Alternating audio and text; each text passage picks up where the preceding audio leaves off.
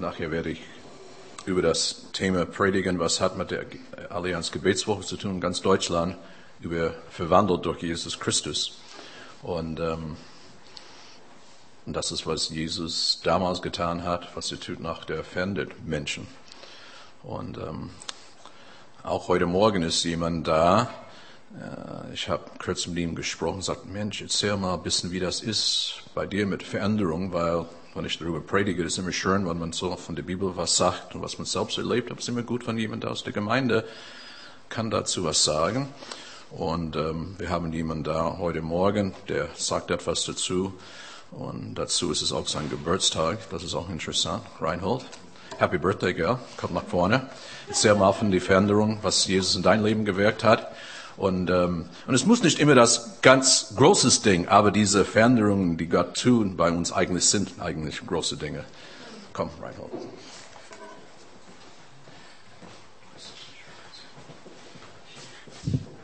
Morgen.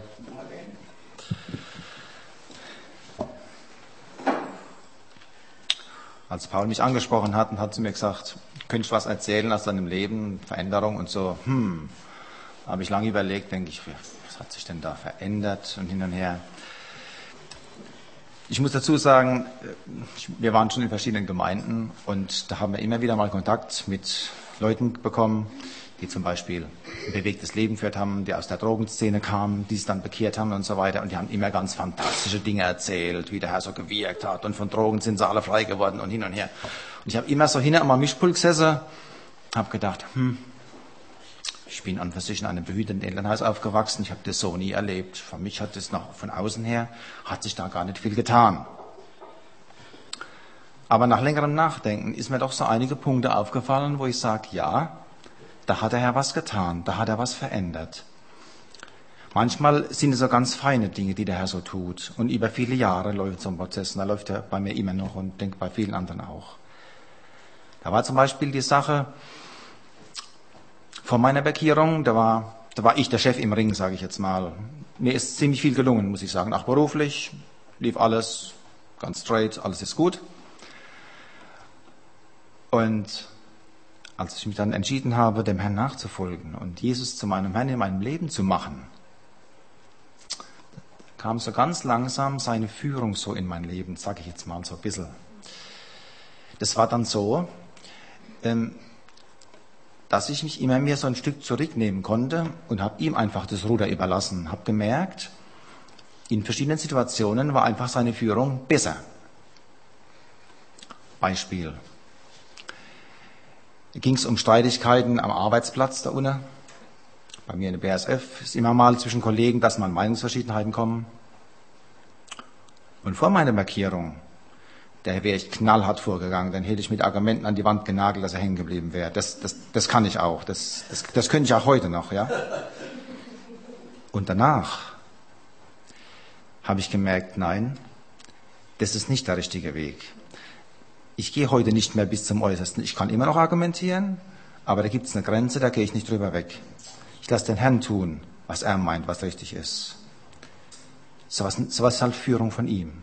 Das erlebe ich immer wieder mal. Und erstaunlich ist dann für mich immer wieder, wenn sich die Situation, es dauert manchmal, in einer Art und Weise auflöst, wo ich nie dran gedacht hätte. Dass plötzlich der Kollege kommt und sich entschuldigt oder dass Dinge sich verändern, wo ich denke, das, das hätte ich nie auf dem Plan gehabt, dass so funktioniert. Und da muss ich sagen, da bin ich dankbar für seine Führung. Jeden Tag aufs Neue. Das, solche Dinge sind es bei mir so im Innersten, die, die mich verändern, so ein Stück weit.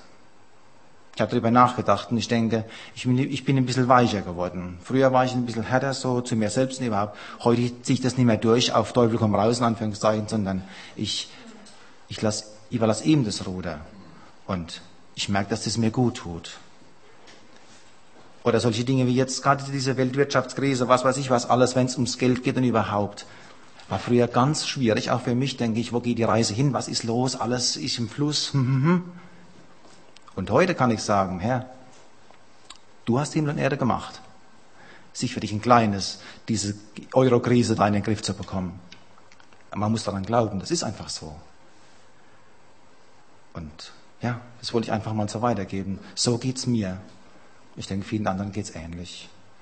Und ich möchte einfach hier an dieser Stelle nochmal werben für euer Vertrauen zu ihm. Einfach, dass er euer Leben ihm gebt und sagt, Herr, du bist der Chef im Bringen, in Anführungszeichen jetzt. Mach du was aus meinem Leben. Und ich möchte nachfolgen einfach. Mit allen Konsequenzen. Und er sagt ja, meine Last ist leicht und mein Joch ist sanft. Und es ist wirklich so. Das wollte ich so sagen. Amen.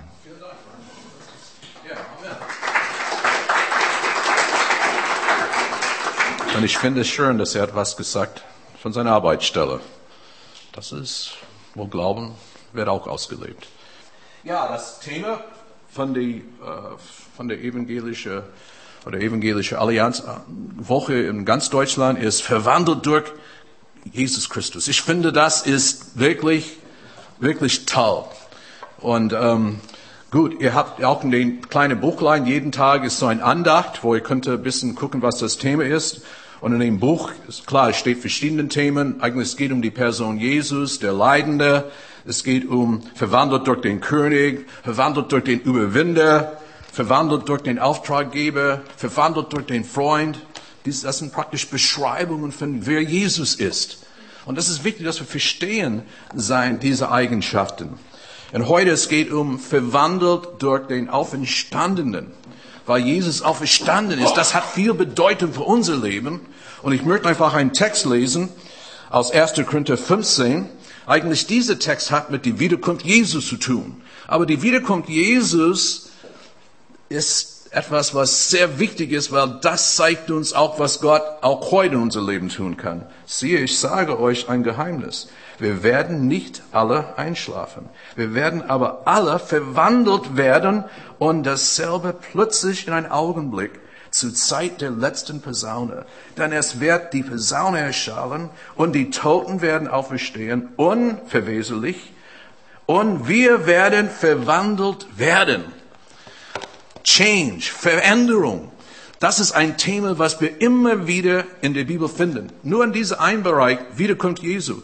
Auch was die Ewigkeit betrifft, gibt eine äh, Veränderung. Aber wenn wir zu Jesus kommen, er verändert unser Leben. Oft von außen, manche Menschen sehen nicht die Unterschiede. Aber manchmal schon, sie merken die Unterschiede. Und da haben wir gehört, was geschieht bei einem Mensch, wie meine Frau, von, wie wurde gedacht, es gibt keinen Gott. Und seit fast 40 Jahren geht sie mit ihm und erlebt Veränderungen in ihr Leben. Auch Reinhold, ganz konkret aus seinem Leben. So, zu sagen, was es bedeutet, diese Veränderung. Durch den Glauben an ihn, den Auferstandenen, sind auch wir mit auferweckt und schon jetzt versetzt in die himmlische Welt. Das ist auch wichtig zu verstehen, dieses, unsere, unsere Stellung im ihn. Weil wir sehen nur das Irdische, wir sehen nur das Versetzen in diesem Raum, aber eigentlich die Ewigkeit hat schon angefangen in, in Gottes Gegenwart, wenn wir für ihn bewusst entscheiden. Ähm, und wir sehen, wie Gott Menschen endet in der Bibel. Eigentlich die Bibel beschreibt viele Veränderungen von Menschen. Zum Beispiel Saulus. Hätte ich Möglichkeit, viel über Saulus oder Paulus was zu sagen heute Morgen, aber das werde ich nicht tun. Wenn Christus nicht auferstanden ist, dann können wir all das Gesagte vergessen. Dann gibt es keine Verwandlung. Nun aber ist Christus auferstanden und wir dürften in der Gewissheit der Verwandlung in Zeit und Ewigkeit leben. Wir leben in die Zeit auf dieser Erde, die eigentlich ist die Anfang von der Ewigkeit. So, was wir jetzt tun, hat ewiger Bestand. Wie wir entscheiden unser Leben, wie wir unser Leben führen, das hat schon eine wichtige Auswirkung. Und diese Botschaft, dass Jesus Menschen verändern kann, das ist eine Botschaft, dass jeder in Deutschland hören muss. Und leider die meisten Deutsche, die wissen wenig von dieser Bedeutung, dass Gott Menschen ändern können. Ähm, und auch das Thema überhaupt Glaube, richtige Glaube. Ich, in unserer Zeitschrift, was wir haben von unserer äh, Kirchenbund, da war es so ein Bericht von media.de, wo, äh, fand ich ganz interessant. 2011, es gab zwei Ausgaben. Einmal von der Zeit und einmal von ähm, Stern über Glaube. Und von die Auflage, das waren die wenigste verkauften Auflagen, weil das war der Hauptthema. Was zeigt dass eigentlich für viele Leute in Deutschland das Thema fast gestorben. Oder vielleicht hat das Thema Glauben nie richtig gelebt. Ich habe einmal was Interessantes gelesen, was wie ein Afrikaner das erste Mal, als er nach Deutschland kam, was ihn bewegt. Er sagt, es gibt überfüllte Mülltonnen und leere Kirchen. Das ist, das ist ihm aufgefallen. Und ich denke, da ist etwas daran. Und äh, Nicky Gumbel, bevor seine Bekehrung, das ist Nicky Gumbel, der ist der Gründer von Alpha, und vielleicht kurz sage ich etwas, etwas den Alpha-Kurs. Ist interessant, was er sagte, gerade wenn er dachte an Glauben und Kirchen. Das ist vielleicht das Problem für die meisten Menschen in unserem Land, weil sie denken, an Glaube ist immer ganz schnell verbunden mit Kirche, was oft nicht leider mit lebendigem Glauben zu tun hat.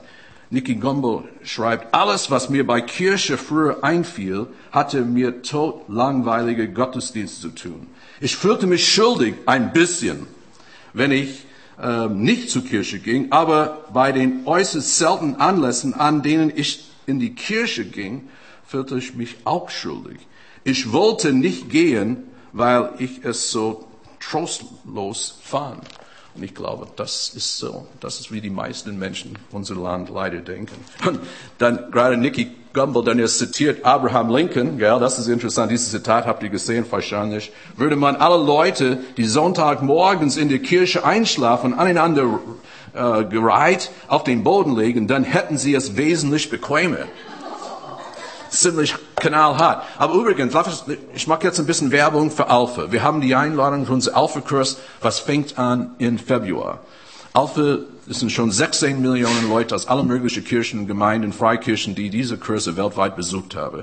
Und wir wollen einfach euch Mut machen, jemanden mitzubringen zum Alpha. Eigentlich mein Wunsch wäre, dass fast die ganze Gemeinde bei Alpha mitmacht, ähm, weil das ist wirklich eine tolle Sache mit Essen. Auch gerade diese Themen wird ganz offen in Alpha gesprochen, gerade für die Menschen, die ein bisschen skeptisch sind. Und äh, aber Nicky Gumbel ist interessant. Er hat praktisch diesen Alpha-Kurs gestartet da in London, London für über 20 Jahre und was daraus geworden ist, ist fantastisch. Aber man sieht, dass, aber letztendlich Gott will Menschen ändern. Und das ist was, was ich wünschte, dass die Menschen verstehen, dass Gott will ein, das Glaube bedeutet, Gott verändert Leben. Und ähm, Heute Morgen will ich etwas sagen zum Petrus. Ich meine, Petrus ist uns ziemlich alle bekannt. Und diese erste Begegnung, wo Petrus kam zu Jesus. Interessanterweise, Jesus, äh, Petrus kam zu äh, Jesus über seinen Bruder Andreas. Man merkt diese Verbindung. Es ist so wichtig, dass jemand in die Familie lädt ein, vielleicht auch zum Alpha oder zum Gottesdienst. Ähm, ich lese, ja, er führte ihn zu Jesus. Das ist die Rede von Andreas. Jesus blickte ihn an und sagte, du bist Simon, der Sohn des Johannes, du sollst Kephas heißen. Und es ist interessant, dass Kephas, dieses Änderung von Simon heißt Fels oder Felsen oder was, was Festes. Oder vielleicht würden wir sagen so in Neudeutsch Rocky, ja. So, und eigentlich Petrus war ein Rocky-Typ. Eigentlich, wenn man, wir, wir werden ein bisschen mehr was von seinem Leben hören.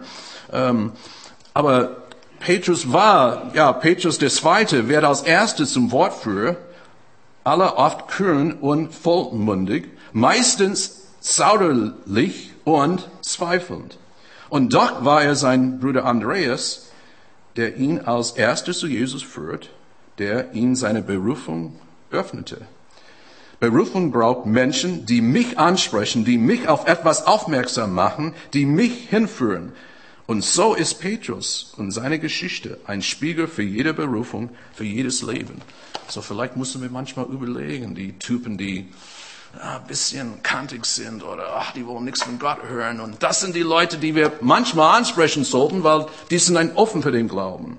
Aber interessanterweise, Petrus wird nicht so in die Bibel als ein großer, leuchtender Vorbildgestalt äh, dargestellt. Er ist nicht der Übermensch, der immer alles richtig macht.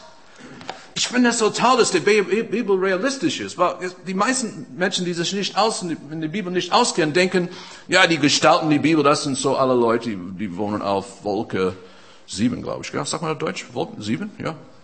Die sind irgendwie nicht richtig mit der Erde verbunden. Aber wenn du das Leben von Petrus betrachtest, Derjenige, der sagt zum Beispiel, Jesus, ich werde dich nie verleugnen. Ich bleib bei dir. Die anderen sind vielleicht alle ein bisschen schwach. Die anderen haben keine Ahnung, aber Jesus, auf mich kannst du verlassen. Und wir kennen die Geschichte, dass er hat dann Jesus doch verleugnet, als Jesus ähm, für diese Vor Verhör, äh, an, angehört war bei den Pharisäern und Priester.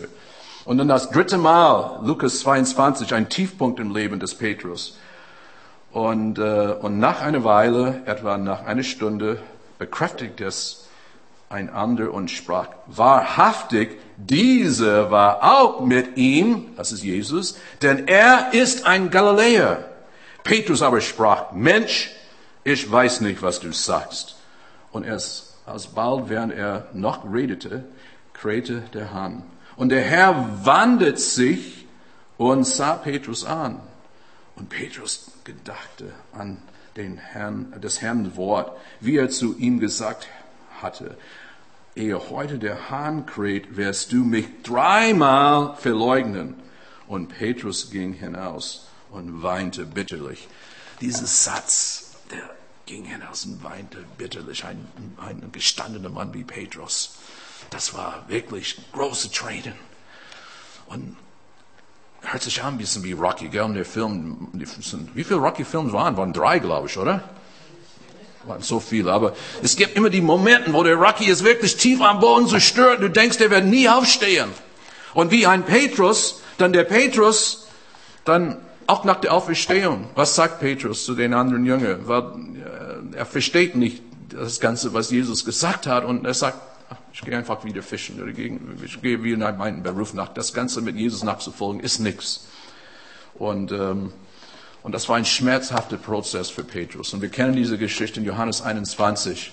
Dann gehen fischen, sie fangen nichts, fangen nichts. Und dann, dann Jesus ruft vom Ufer, Leute, geh auf die andere Seite vom Boot und fängt etwas. Und dann Petrus merkt, es war Jesus am Ufer. Und dann ist es Petrus, der steigt aus dem Boot. Und es ist interessant, wie die Bibel das beschreibt. So nackt aus dem Boot, gell? so richtig, weil Jesus ist da. Und, ähm, und dann es gibt diese Begegnung, finde ich so interessant, gerade wenn wir von Veränderung reden und Verwandlung. Petrus redet mit Jesus und Jesus redet mit ihm und sagt, Petrus, liebst du mich? Und es ist interessant, dass diese Frage wird nicht nur zweimal gestellt von Jesus. Dreimal wird die Frage gestellt. Vers 1, äh, Johannes 21, Vers 17 spricht er zum dritten Mal zu ihm, Simons Sohn des Johannes, hast du mich lieb? Petrus wurde traurig, weil er zum dritten Mal zu ihm sagte, hast du mich lieb? Und sprach zu ihm, Herr, du weißt alle Dinge, du weißt, dass ich dich lieb habe, spricht Jesus zu ihm, weide meine Schafe. Aber dieses Mal geht Petrus nicht weg. Er geht einfach den Weg mit Jesus. Und auch der Petrus vor der Auferstehung, auch als er mit Jesus unterwegs war, interessanterweise, es war Petrus, der wirklich bekannt hat, dass Jesus Gottes Sohn ist. Und dann Jesus sagte einfach zu die Worte zu ihm. Und ich sage dir auch, du bist Petrus. Und auf diesen Felsen, wieder das Wort Felsen, Käfers, will ich meine Gemeinde bauen und die Pforte der Hölle sollen sie nicht überwältigen. Jeder von uns ist ein kleiner Stein, ein kleiner Fels, auf dem Jesus seine Gemeinde baut. Und ich glaube, das ist die wichtige Auslegung, ähm, dass Petrus war nicht unfehlbar. Das wissen wir alle, oder? Ganz weit weg von unfehlbar. Und das ist oft wie es ist bei uns. Manchmal wir, wir kennen Jesus so stark und dann es gibt einfach Zeiten, wo, oh Mensch, wir haben so versagt. Wie ein Rocky, der, ja, hat nicht immer alles gewonnen, was er wollte gewinnen. Aber dann diese wackelmutige Petrus erlebt in Apostelgeschichte 2 die Taufe vom Heiligen Geist. Ich finde das so toll. Petrus, der schwachen Glauben ist, wartet mit den anderen Jüngern, wie Jesus gesagt hat. Jesus sagt, warte auf Kraft aus der Höhe. Pfingsten, Apostelgeschichte 2, sie sind alle beisammen. Der Heilige Geist kommt. Die werden, Petrus und die anderen werden erfüllt mit dem Heiligen Geist. Sie, sie preisen Gott in anderen Sprachen. Und diese Pfingsterfahrung, diese persönliche Pfingsterfahrung, hat Petrus total verändert. Weil dann ist es Petrus, der, der predigt. Und ihr kennt diese Stelle, ich lese das vor in Apostelgeschichte 2. Vers 38, wo die Leute wollen einfach wissen, was los ist. Petrus predigt, viele hören zu, kehrt um zu Gott, fordert Petrus sie auf. Jeder von euch soll sich auf den Namen Jesu Christi taufen lassen, damit euch Gott eure Sünden vergibt und ihr den Heiligen Geist empfangt. Und dann Vers 41 finde ich total die Ergebnis davon. Viele Zuhörer glaubten, nicht alle, aber viele Zuhörer glaubten, was Petrus ihnen sagte und ließen sich taufen. Etwa 3000 Menschen wurden an diesem Tag in der Gemeinde aufgenommen. Wow, 3000. Ich denke gerne, Sabine, an unsere Taufe bei dir in Christoph für zwei, drei Wochen. Ja, es waren nicht, drei, waren nicht 3000, die wir getauft haben, aber ich sag die zwei. Das hat schon, das hat mich schon bewegt, dass Menschen sind immer bereit, sich für Jesus zu entscheiden, nehmen die Veränderung auf sich, lassen sich taufen. Und ja, und, und das ist, wo wir merken, wo Petrus wirklich wurde eine Schlüsselperson in die Urgemeinde. Es war Petrus, der wirklich viel bewegt hat, gerade Gemeinden äh, zu gründen und so weiter unter den Aposteln.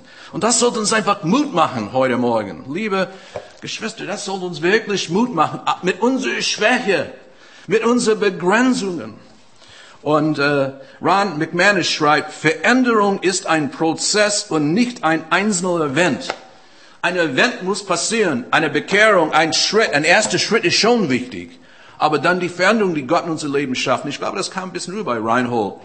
Es war nicht so sofort, aber nachher nach, nachhinein oder, oder nach und nach, man merkt, das sind Dinge, die einfach passieren bei uns. Biblische Aussagen, geradezu äh, Veränderung. 2. Korinther 5, 17. Gehört jemand zu Christus, dann ist er ein neuer Mensch. Was vorher war, ist vergangen. Etwas Neues hat begonnen. Und ganz ehrlich, lass uns zurückdenken. Diejenigen von uns, die Jesus kennen, es gibt gewisse Dinge vor uns zur Bekehrungen. Wir sind froh, die Dinge sind vorbei, oder? Halleluja. Etwas Neues äh, als geworden. Das ist, was Jesus einfach tun will. Und, und das ist fantastisch. Und ähm, Römer 5.1, so ein, das war so ein Kern, ja, eine Kern äh, für Martin Luther. Und ähm, meine Frau und ich waren vor ein paar Jahren in Erfurt, haben dort auch eine Gemeinde gegründet, mitgegründet. Und es war schön, da in diese Augustiner Kloster zu sein. Und das ist, wo der, der Martin Luther war. Der hat, vielleicht hat er den Film gesehen. Luther, weißt du, wo auf dem Boden war, hat versucht irgendwie seine Rettung zu finden und Veränderung durch alles, was er gemacht hat aus Munch und, äh, und eigentlich außerhalb von Erfurt in ein kleines, ich vergesse, wie die kleine Ortschaft heißt, aber das, das sozusagen ist vielleicht der Stein oder so ein Merkmal, wo diese Offenbarung kam, äh, wo, wo, wo, wo er hat verstanden, wie es hier steht, Römer 5.1, nachdem wir durch den Glauben von unserer Schuld freigesprochen sind, haben wir Frieden mit Gott nach unserem Herrn Jesus Christus. Wir sind nicht gerettet durch Werke. Theologischer Begriff, die Rechtfertigung als ob ich nie gesündigt habe, wenn ich mein Leben anvertraue und ich bring, komme zu Jesus. Wir haben Frieden mit Gott und wir leben aus der Vergebung. 2. Korinther 3 finde ich so toll, Vers 17. Und wo Gottes Geist ist, da ist Freiheit. Vers 18. Wir alle aber stehen mit unverhülltem Gesicht vor Gott und spiegeln seine Herrlichkeit wieder. Der Herr verändert uns durch, jetzt kommt es, seinen Geist, damit wir ihm immer ähnlicher werden und immer mehr Anteil an seiner Herrlichkeit bekommen. Oh, das ist so toll. Das, was Gott uns tut. Und manchmal diese Veränderungen sind nicht immer angenehm, wo Gott uns gewisse Dinge zeigt über unser Natur vielleicht, über gewisse Dinge, die nicht so schön bei uns und, und er will, dass Änderungen finden statt. Aber letztendlich, es geht darum, durch seinen Geist, dass wir mehr und mehr verstehen, was er will in unserem Leben. Wenn wir anfangen, Jesus nachzufolgen und Veränderungen in unserem Leben stattfinden, dann beginnen wir nach und nach seinen Plan für unser Leben besser zu verstehen. Und ob du mit Jesus gehst seit sechs Monate oder seit drei Jahren, ich denke, es wird immer klar, was Gott für uns will. Und ich gehe mit den Herrn sehr lang. Und ich muss eigentlich sagen, es wird immer klarer und deutlicher, wenn ich so viele Dinge sehe, was so in die Welt läuft oder einfach was geschieht generell. Ich weiß der Weg und das ist Teil, dass Jesus bringt diese Veränderung. Und Sprüche 4,18 finde ich wirklich, das ist so, wirklich eine nette ja, mehr als eine nette Bibelstelle. Das ist ein Powerwort. Der gerechte Pfad glänzt wie das Licht am Morgen, das immer helle leuchtet bis, bis zum vollen Tag. Und das ist, was ich glaube, das, was es passiert. Es wird immer klar, es wird immer deutlicher. Vers 27 äh, in, äh, Römer, äh, in, in Sprüche 4. Weiche weder zu rechten noch zu linken. Wendet deinen Fuß von Bösen. Eigentlich sollte ich Vers 26 auch lesen. Lass deinen Fuß auf ebene Bahn gehen und alle deine Wege seien gewiss. Das heißt, Gott tut sein Part, aber es gibt gewisse Dinge, die wir tun sollen. Wenn Gott uns einfach was zeigt, das ist nicht für uns und ein Signal kommt auf, dann sollen wir das einfach nicht tun oder geh einfach den Weg, der Gott für uns will. Und Petrus Weißt, er hat sehr viel mit Jesus ähm, erlebt. Er hat viel von ihm gehört. Auch er hat diese Aussage von Jesus über Nächstenliebe gehört. Was manche Leute wissen nicht ganz, diese Stelle finden nicht ganz genau, was da drin steht. Ähm, wo Jesus sagt, und du sollst den Herrn deinen Gott lieben von ganzem Herzen, von ganzer Seele, von ganzem Gemüt und von allen deinen Kräften. Das andere ist dies, du sollst deinen Nächsten lieben wie dich selbst. Und warum kann so viele Leute haben, tun sich so schwer, anderen anzunehmen zu lieben? Weil sie kommen nicht klar mit sich selbst. Und ich glaube persönlich bei Petrus, bevor er seine Erfahrung mit dem Heiligen Geist gemacht hat in Apostelgeschichte 2, ich glaube, da war sehr viel Selbstverachtung bei Petrus. Auch seine Art, wie er reagiert, diese, diese, diese spontane Art, wie er einfach gelebt hat. Und, ähm, und Selbstverachtung, Minderwertigkeitsgefühle, das sind wirklich Dinge, wo ein Kampf ins abspielt. Und ich glaube, das ist bei Petrus passiert. Ähm, aber Gott sieht uns als liebenswert. Dieses Eisbergmodell habe ich einmal schon darüber gepredigt von Peter Cesario. Sehr viel Not liegt unter der Oberfläche unseres Lebens. Merkt ihr von dem Eisberg? Oben, du siehst ein bisschen was, gell? Aber unten, und das ist, wo Gott wirken will bei uns. Das ist, wo er Veränderung schaffen will. Er will an die Kern der Sache gehen. Und ich geb, es gibt zu, manchmal für uns als Christen ist es unangenehm. Es ist manchmal nicht immer, äh, ja, es ist, es ist nicht nur Halleluja, preis den Herrn, gell, wenn irgendwie Jesus zeigt uns Dinge, wo noch Veränderung stattfinden muss. Pedro Cesaro sagt, wenn wir die intensive Gefühle, selbst wenn sie negativ sind, vernachlässigen, schließen wir eine offene Tür, durch die wir Gott erkennen könnten. Und ähm, es ist wichtig, dass wir die Tür aufmachen, dass wir es nicht verdrängen, was manchmal bei uns ist. Und das ist was bei Petrus, was mich, mich, mir gefällt. Weil irgendwann hat Petrus diese Tür einfach aufgemacht. Und äh, auch diese Begegnung mit Jesus. Dreimal, er muss das anhören, wie, Jesus, wie Petrus dreimal verleugnet, Jesus verleugnet hat. Dreimal hat Jesus ihn gefragt, liebst du mich? Aber Petrus ist nicht weggegangen. Er ist dabei geblieben und Gott hat ihn mächtig gebraucht. Jesus selbst wird beschrieben von Johannes in Offenbarung 3, merkst du nicht, dass ich vor der Tür stehe und anklopfe. Wer meine Stimme hört und mir öffnet, zu dem werde ich hineingehen und wir werden miteinander essen. Ich mit ihm und er mit mir. Dieses Tür immer aufmachen zu dem Herrn, dass er daran arbeitet. Auch das Teil von unserem Leben, auch die Dinge vielleicht, es fällt uns schwer, klar zu kommen, aber mach die Tür auf, mach die Tür auf. Lass Gott einfach Heilung schenken. Und, äh, und dann du siehst dann, was kann passieren bei einem, bei einem Petrus. Und dann, wir haben immer das Bild, was, was mir, das sind schon ein paar Bilder, wie Jesus uns sieht in, die, in das Neue Testament, auch im Alten Testament, finde ich so toll. Zum Beispiel, wir reden immer von der Gleichnis von der verlorenen Sohn. Der Sohn, der alles vergeudet hat, was sein Vater hat, weißt du, ganz erbte alles einfach, ja, alles ist vergeudet, alles ist weg. Aber eigentlich das Gleichnis wäre besser so heißen, der wartende Vater. Der evangelische Theologie, äh, Theologe Helmut Tilke hat das so schön zum Ausdruck gebracht. Es geht, der Betonung ist auf der wartende Vater. Weil der Vater wartet immer. Der Vater wartet auf uns. Auch wenn wir mit Selbstverachtung kämpfen. Auch wenn wir uns selbst nicht annehmen können. Der wartende Vater ist immer da. Ähm, bittet dem Herrn um neuen Augen damit du den Segen in dein Leben erkennen kannst. Bitte ihn, den Geist der Bitterkeit und durch den Geist der Dankbarkeit zu ersetzen. Erlaube ihn, dein zerbrochenes Herz zu heilen. Er wird es tun. Und es gibt ein wunderbarer Bibelstelle aus dem Alten Testament, Jeremia 17, Vers 14.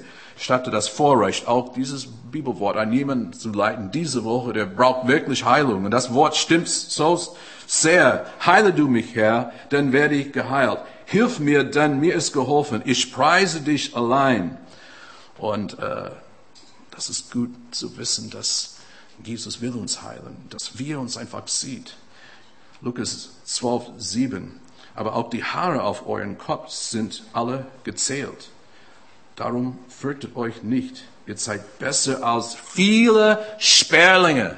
Jesus hat damals auch verstanden, die Not unter seine Jünger und manche anderen, dieses, ja, selbst nicht anzunehmen, zu lieben, wie Jesus uns liebt.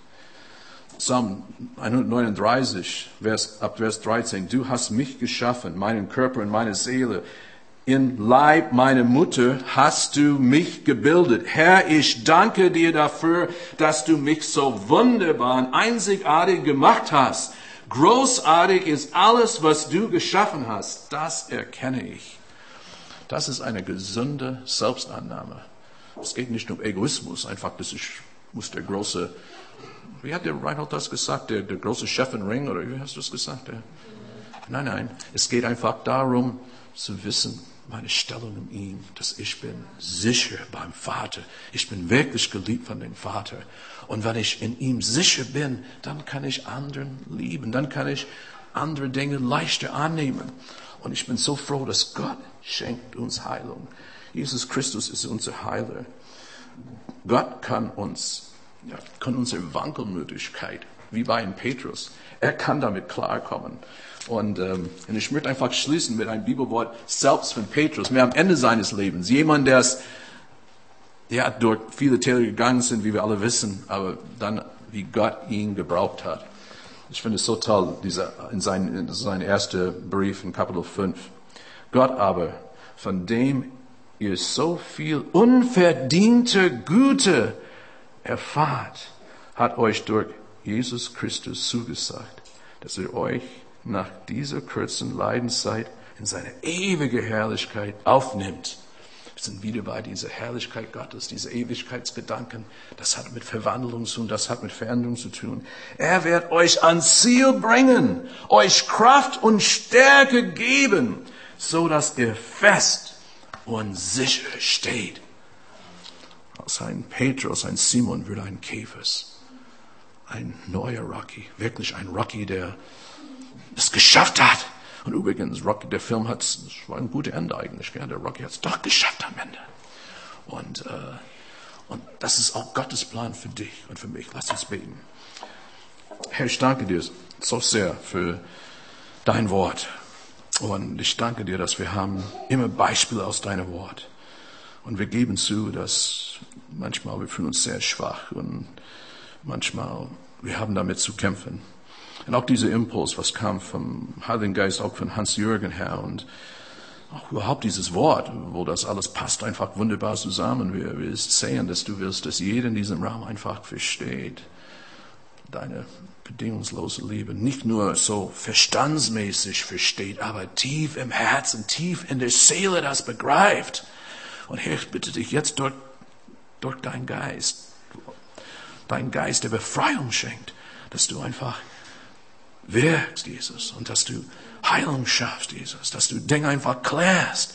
Und vielleicht auch heute Morgen ist vielleicht ein Anfang für manche. Wenn alles wird nicht vielleicht heute auf einen Schlag geklärt, aber es ist ein, ein Prozess, was findet einfach statt. Herr, wir werden einfach verwandelt von einer Herrlichkeit in die andere, Herr. Wir, wir, wir wollen einfach nicht bleiben, stehen bleiben. Auch am Anfang dieses Jahr, Herr. Neue Dinge sollten einfach passieren, Jesus. Wir wollen nicht mit die alten Muster einfach leben, Herr. Wir wollen einfach mit dir leben und, diese, und alles, was du für uns hast. Und ich preise dich, Jesus, dass du so ein liebender Vater bist, Jesus. Ich preise dich dafür. Oh Gott. Halleluja.